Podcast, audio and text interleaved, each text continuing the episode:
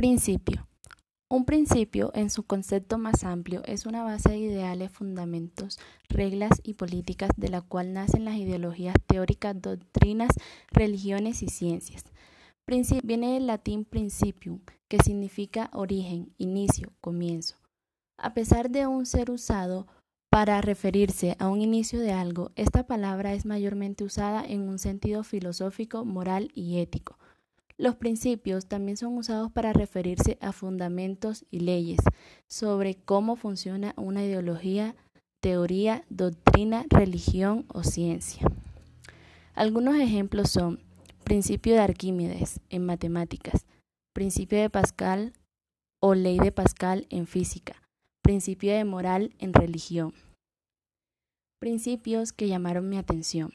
La educación para libertad es uno de los principios que llaman mi atención, ya que conlleva la libertad del pensamiento, la libertad de cátedra y por consiguiente la formación de personas con criterio propio.